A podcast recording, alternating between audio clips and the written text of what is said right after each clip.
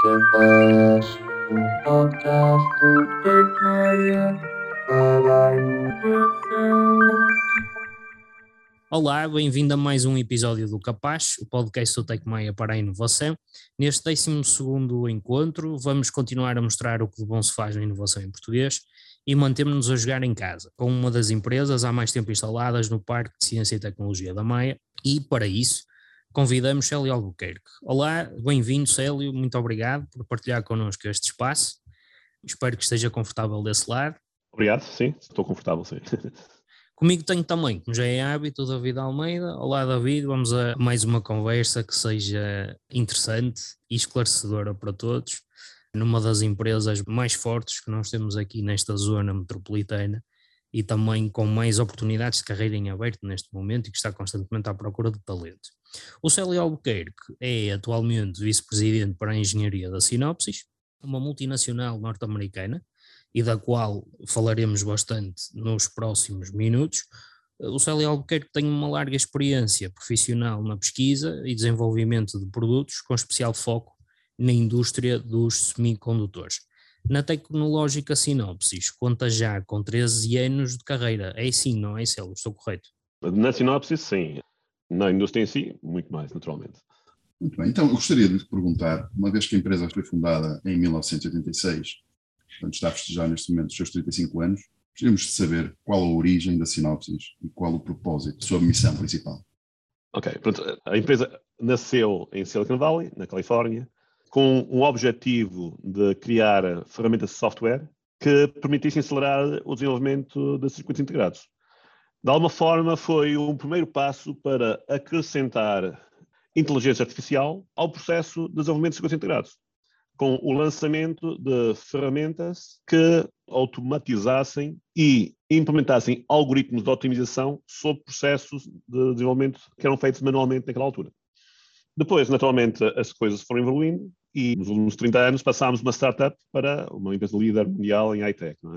Nós temos tido uma estratégia continuada de inovação, temos procurado consolidar a nossa liderança em soluções para suporte da área de semicondutores, mas também entramos há uns anos atrás em outras áreas complementares, nomeadamente soluções de análise, segurança e qualidade de sistemas de software, de forma a aumentar o abranger de soluções da Sinoptis para os nossos clientes e também outros clientes que possam estar interessados e necessitados dessas soluções inovadoras. Célio, entretanto, Silicon Valley, que já falou, obviamente, e nós sabemos que é sinónimo de berço da tecnologia, este é um ADN que a Sinopsis ainda carrega ou é já uma empresa com várias influências até devido à globalização? Sim, tecnologia continua a ser naturalmente o nosso ADN, mesmo considerando que temos neste momento uma projeção mundial. Embora tenha sido a Gênese o Silicon Valley, embora continue a ser a nossa casa-mãe, mas efetivamente a inovação que roda à volta das nossas vidas é gerada em todos os escritórios que nós temos mundialmente, seja nos Estados Unidos, seja na Europa, seja na Ásia. Todos nós contribuímos para a inovação que é necessária numa indústria que está sempre a evoluir. Portanto, de alguma forma, tecnologia e inovação para nós andam em conjunto, fazem parte do nosso ADN, evoluem graças à capacidade de talento que nós somos capazes de utilizar em termos mundiais e não unicamente com base no talento que existe em Silicon Valley. Já agora, até faz sentido que se coloque esta questão por ter nascido neste sítio tão próprio, tão específico, tão identitário daquilo que são as tecnológicas, em termos de concorrência mundial, a Sinopsis continua com concorrentes dessa altura, ou que nasceram também desse berço e nessa altura, ou entretanto, lá está, fruto da globalização, os seus concorrentes estão agora noutros locais, e estou-me a lembrar, inevitavelmente, do mercado chinês. Isso acontece? Naturalmente que hum, uma empresa como a Sinopsis, que tem um, um conjunto de produtos muito vastos, acabamos por ter competidores em vários locais específicos a diferentes áreas de produto.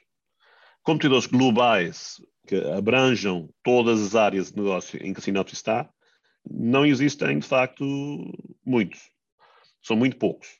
Esses, naturalmente, também têm uma forte presença em Silicon Valley, não necessariamente porque a sua gênese tenha sido lá, mas mais porque continua a ser, de alguma forma, um ponto importante da indústria de semicondutores. Todas as empresas da área têm que ter representação em Silicon Valley para estarem à volta das decisões que são tomadas à volta do mercado americano. Ainda é um carimbo então de qualidade e de confiança? É um carimbo mais de presença no mercado americano. Ok. okay. Não tem muito valor uh, nos outros mercados, mas se alguém quiser estar no mercado americano na área da tecnologia, tem que estar representada uh, em Silicon Valley. É um mercado muito nacionalista lá ainda, não é? Muito protetor de si próprio. É importante em qualquer indústria e em qualquer país ser-se capaz de estar perto do centro de decisão. Claro. E tendo em conta que para muitas empresas tecnológicas americanas o centro de decisão encontra-se naquela zona do país, qualquer parceiro que queira poder influir fortemente junto deles tem que estar próximo deles. Tem que ser capaz de os visitar frequentemente para poderem, de alguma forma, estar a par e poderem influenciar as decisões que lá poderão ser tomadas. Daí haver essa presença de muitas empresas nessas áreas, não necessariamente porque é onde está a inovação, mas porque é o centro de decisão de muitas empresas tecnológicas. Porque a inovação está onde estão as pessoas, engenharia. Uhum. Voltando aqui, a Tecmaia, a Sinopse já tem uma longa história connosco. Como surgiu esta instalação aqui no Parque de Ciência e Tecnologia da Maia e qual a missão desta equipa específica no universo da empresa?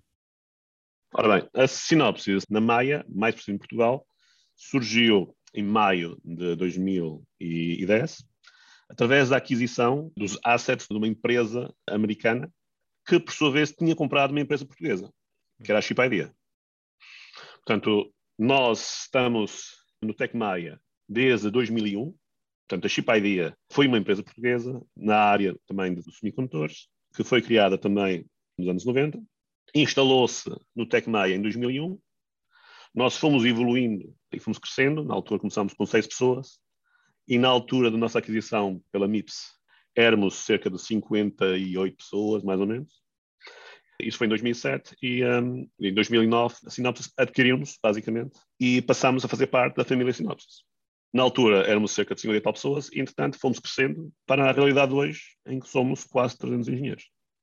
A missão que nós temos foi de alguma forma a continuação do trabalho que já estávamos a fazer. A Sinopsis, sendo uma empresa que fornece soluções na área de semicondutores, tem várias valências. Tem valências na área daquilo que nós chamamos de EDA, Electronic Design Automation, na qual fornecem ferramentas de desenvolvimento e verificação de circuitos integrados. E tem uma outra área que nós chamamos de IP, propriedade intelectual, na qual fornecemos blocos constituintes dos circuitos integrados, que implementam funções bem definidas e que correspondem a protocolos de comunicação que são usados por maior parte dos sistemas eletrónicos que há no mundo. Se pensarmos, por exemplo, num telemóvel, podemos imaginar que os nossos clientes fazem o coração do telemóvel, que é um circuito integrado, que é chamado baseband processor, e nós fornecemos soluções para o controle dos periféricos do telemóvel, sejam eles o controle da câmara, o controle do display, controle das memórias que estão dentro do telemóvel, ou controle da ligação à porta USB, caso ele tenha uma porta USB. Pronto. Esse tipo de controles nós desenvolvemos e, um, os nossos clientes integram dentro do projeto do circuito integrado, que depois mandam produzir. Portanto, Célio, só para esclarecer para quem nos ouve que não está tão por dentro dos termos técnicos, o que vocês fazem a partir aqui da Maia pode andar no bolso de cada um de nós, não é? Um smartphone, um telemóvel, tem tecnologia que sai aqui da Maia da equipa da Sinopsis. Pode ter tecnologia que sai aqui da equipa da Maia, exatamente. Seja, sejam telemóveis, sejam televisões em casa, sejam as boxes das operadoras, pronto. tudo tem eletrónica, pode ter produtos que foi desenvolvido aqui na Maia. Então isso confirma o rumor, que é um rumor muito bom, muito positivo, de que o vosso laboratório cá em termos de investigação e desenvolvimento do produto, de melhoria, é um dos mais importantes da empresa a nível mundial? Não posso confirmar isso. Podemos afirmar aquilo que normalmente se afirma, mas no inverso, que é, poderá alguém na China estar a beneficiar daquilo que é feito aqui? É um bocado estranho, se pensarmos dessa forma. Assim, naturalmente, os nossos produtos são mundiais, os nossos clientes são mundiais. Uhum. Sendo os nossos clientes mundiais, nós temos clientes na América do Norte, temos clientes na Europa, temos clientes na Ásia, seja Japão, seja Coreia, seja China. Nós temos muitos clientes também que são chineses. Portanto, as próprias empresas chinesas também entenderam que para terem acesso à tecnologia de ponta, têm que trabalhar com empresas de ponta, não podem unicamente trabalhar com empresas caseiras, digamos assim. Uhum. Também foi isso que, de alguma forma, levou a todas essas confusões entre o governo americano e o governo chinês, no sentido de limitar acesso à tecnologia. Certo.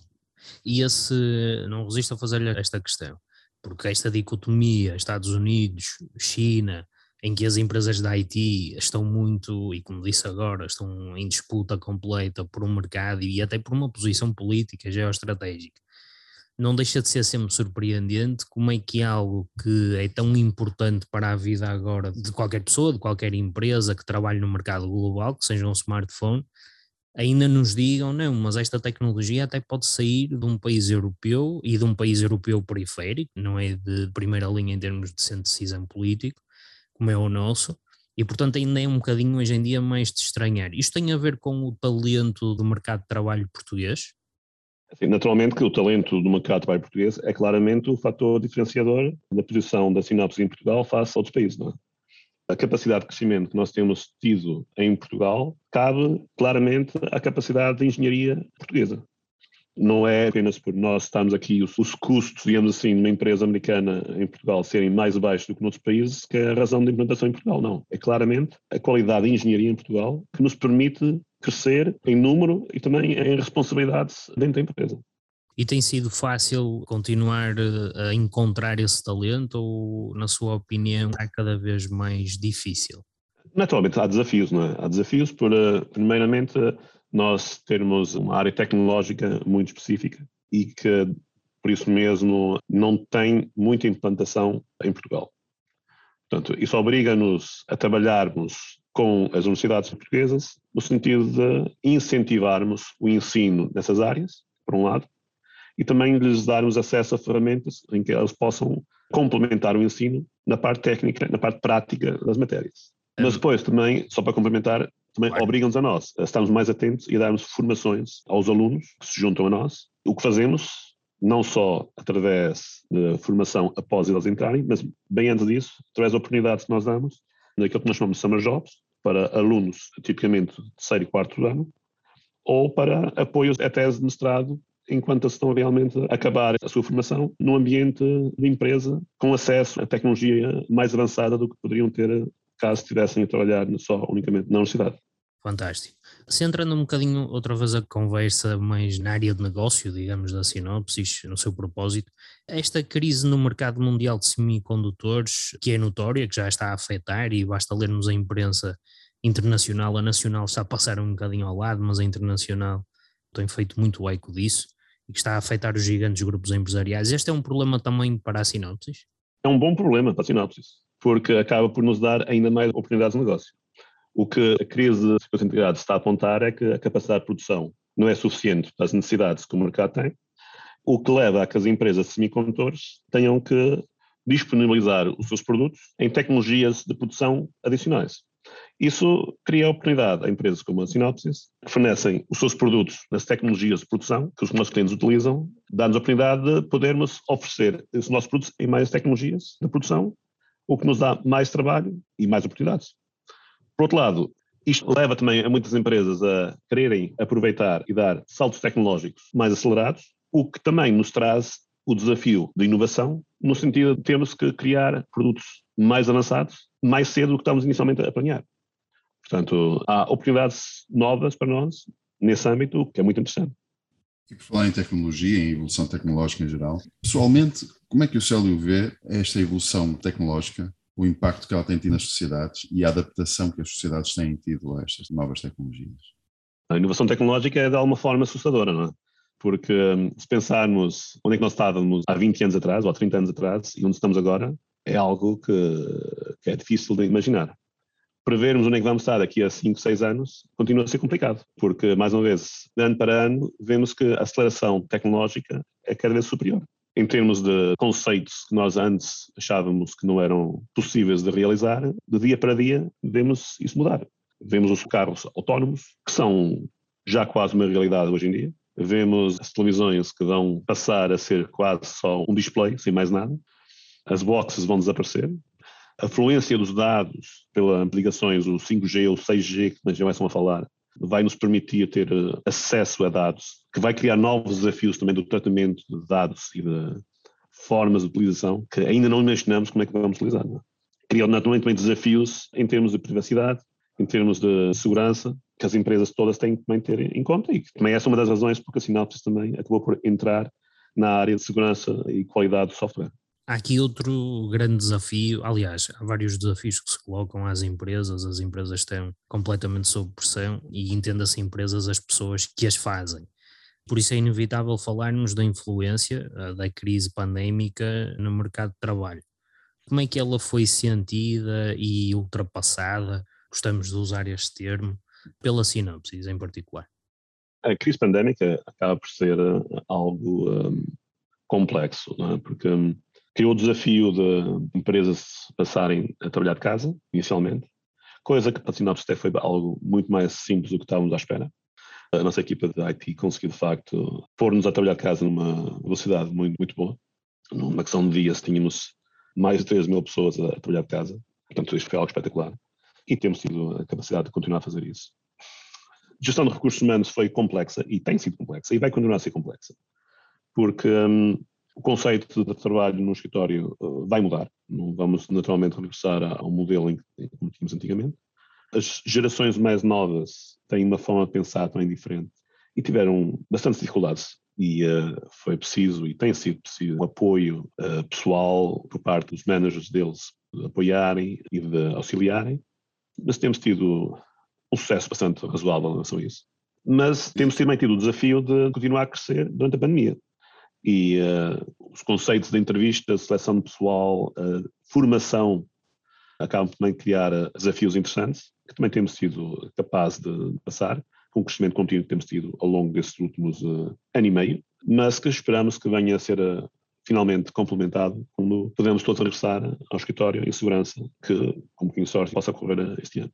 Então, ainda estão em modo full teletrabalho neste momento? Sim, nós continuamos a, ainda a trabalhar de casa, na nossa grande maioria, temos o nosso laboratório a funcionar, como tivemos durante todo o tempo de pandemia, mas continuamos essencialmente a trabalhar de casa, uma vez que, em termos mundiais, achamos que, por um lado, há condições das pessoas trabalharem de casa e a maior parte das pessoas prefere continuar de casa e também ainda não temos achado que tenhamos chegado a um patamar de segurança que permita um regresso seguro por parte de toda a gente ao escritório. Célio, desculpe, só para clarificar, não sei se percebi muito bem. Portanto, disse que os mais jovens da empresa são aqueles que estão a ter mais dificuldade no teletrabalho? Não, o que estava a dizer é que a geração mais nova acaba por ter mais desafios, não é por estar a trabalhar de casa, é mais pelo conceito de estarem sozinhos, estarem desapoiados, não se sentirem tão apoiados, não sentirem tão presentes o conceito de empresa, porque também acaba por ser importante as pessoas entenderem o que é que é a empresa, o trabalho não ser apenas um emprego, ser algo realmente que faça sentido para eles o implantar esses conceitos não é simples e, principalmente a geração mais nova, se não notar um dinamismo à volta deles, acaba por eh, ter dificuldades em se identificar com o DNA da empresa.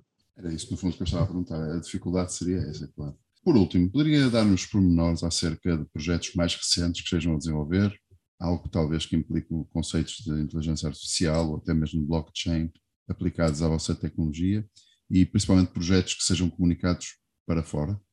Pronto, o que se passa aqui é que hum, nós temos muitos projetos inovadores a decorrer, a maior parte dos quais não podemos de facto falar aqui, mas no entanto há um que de facto achamos importante em termos de empresa e que foi anunciado recentemente, ligado à inteligência artificial, que é basicamente uma das áreas em que nós temos investido bastante na empresa, que é de alguma forma passar a uma segunda geração de produtos que implementem a inteligência artificial para melhorar a performance dos nossos clientes. Estou-me a referir especificamente a um produto que nós chamamos o DSO AI, que é, em termos de tradução, quer dizer Design Optimization, Design System Optimization, with Artificial Intelligence, e que essencialmente consiste no conceito de conseguirmos, com a inteligência artificial, melhorar as nossas ferramentas de otimização de circuitos integrados. É um conceito um bocado complexo para os leigos, é?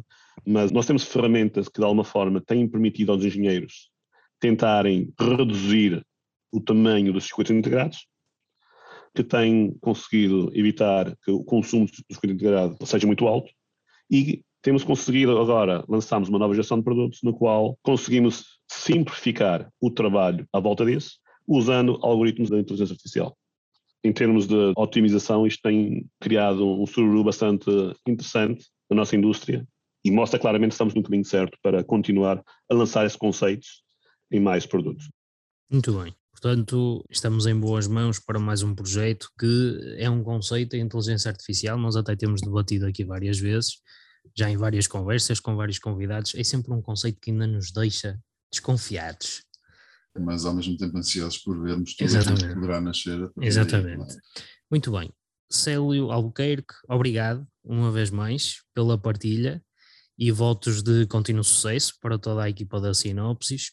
É um orgulho grande termos empresas como a vossa no nosso parque, que continuam a investir, já falamos disso, continuam à procura de pessoas, continuam a integrar nos seus quadros, à procura de talento, a retê-lo, que também não é um desafio menor do que conquistar essas pessoas para a empresa, mas sobretudo continuam a crescer e que honra seja feita, tiveram, e eu sei disso pessoalmente, tiveram uma atitude exemplar de responsabilidade social nos períodos mais fortes desta pandemia. Também por isto, eh, e não poderia deixar de o fazer, muito obrigado em nome da nossa comunidade, da Maia, que muito ajudaram, silenciosamente, discretamente, sem publicidade, mas eh, muito ajudaram, muito contribuíram para que pudéssemos chegar a mais pessoas e colocá-las também em segurança e muitos profissionais de saúde a continuarem a fazer o seu precioso trabalho. Célio, muito obrigado por isso, a si, especialmente, a toda a equipa, à Isabel Marques também. Muito obrigado, estamos eternamente reconhecidos por isso e não nos cansamos de o referir.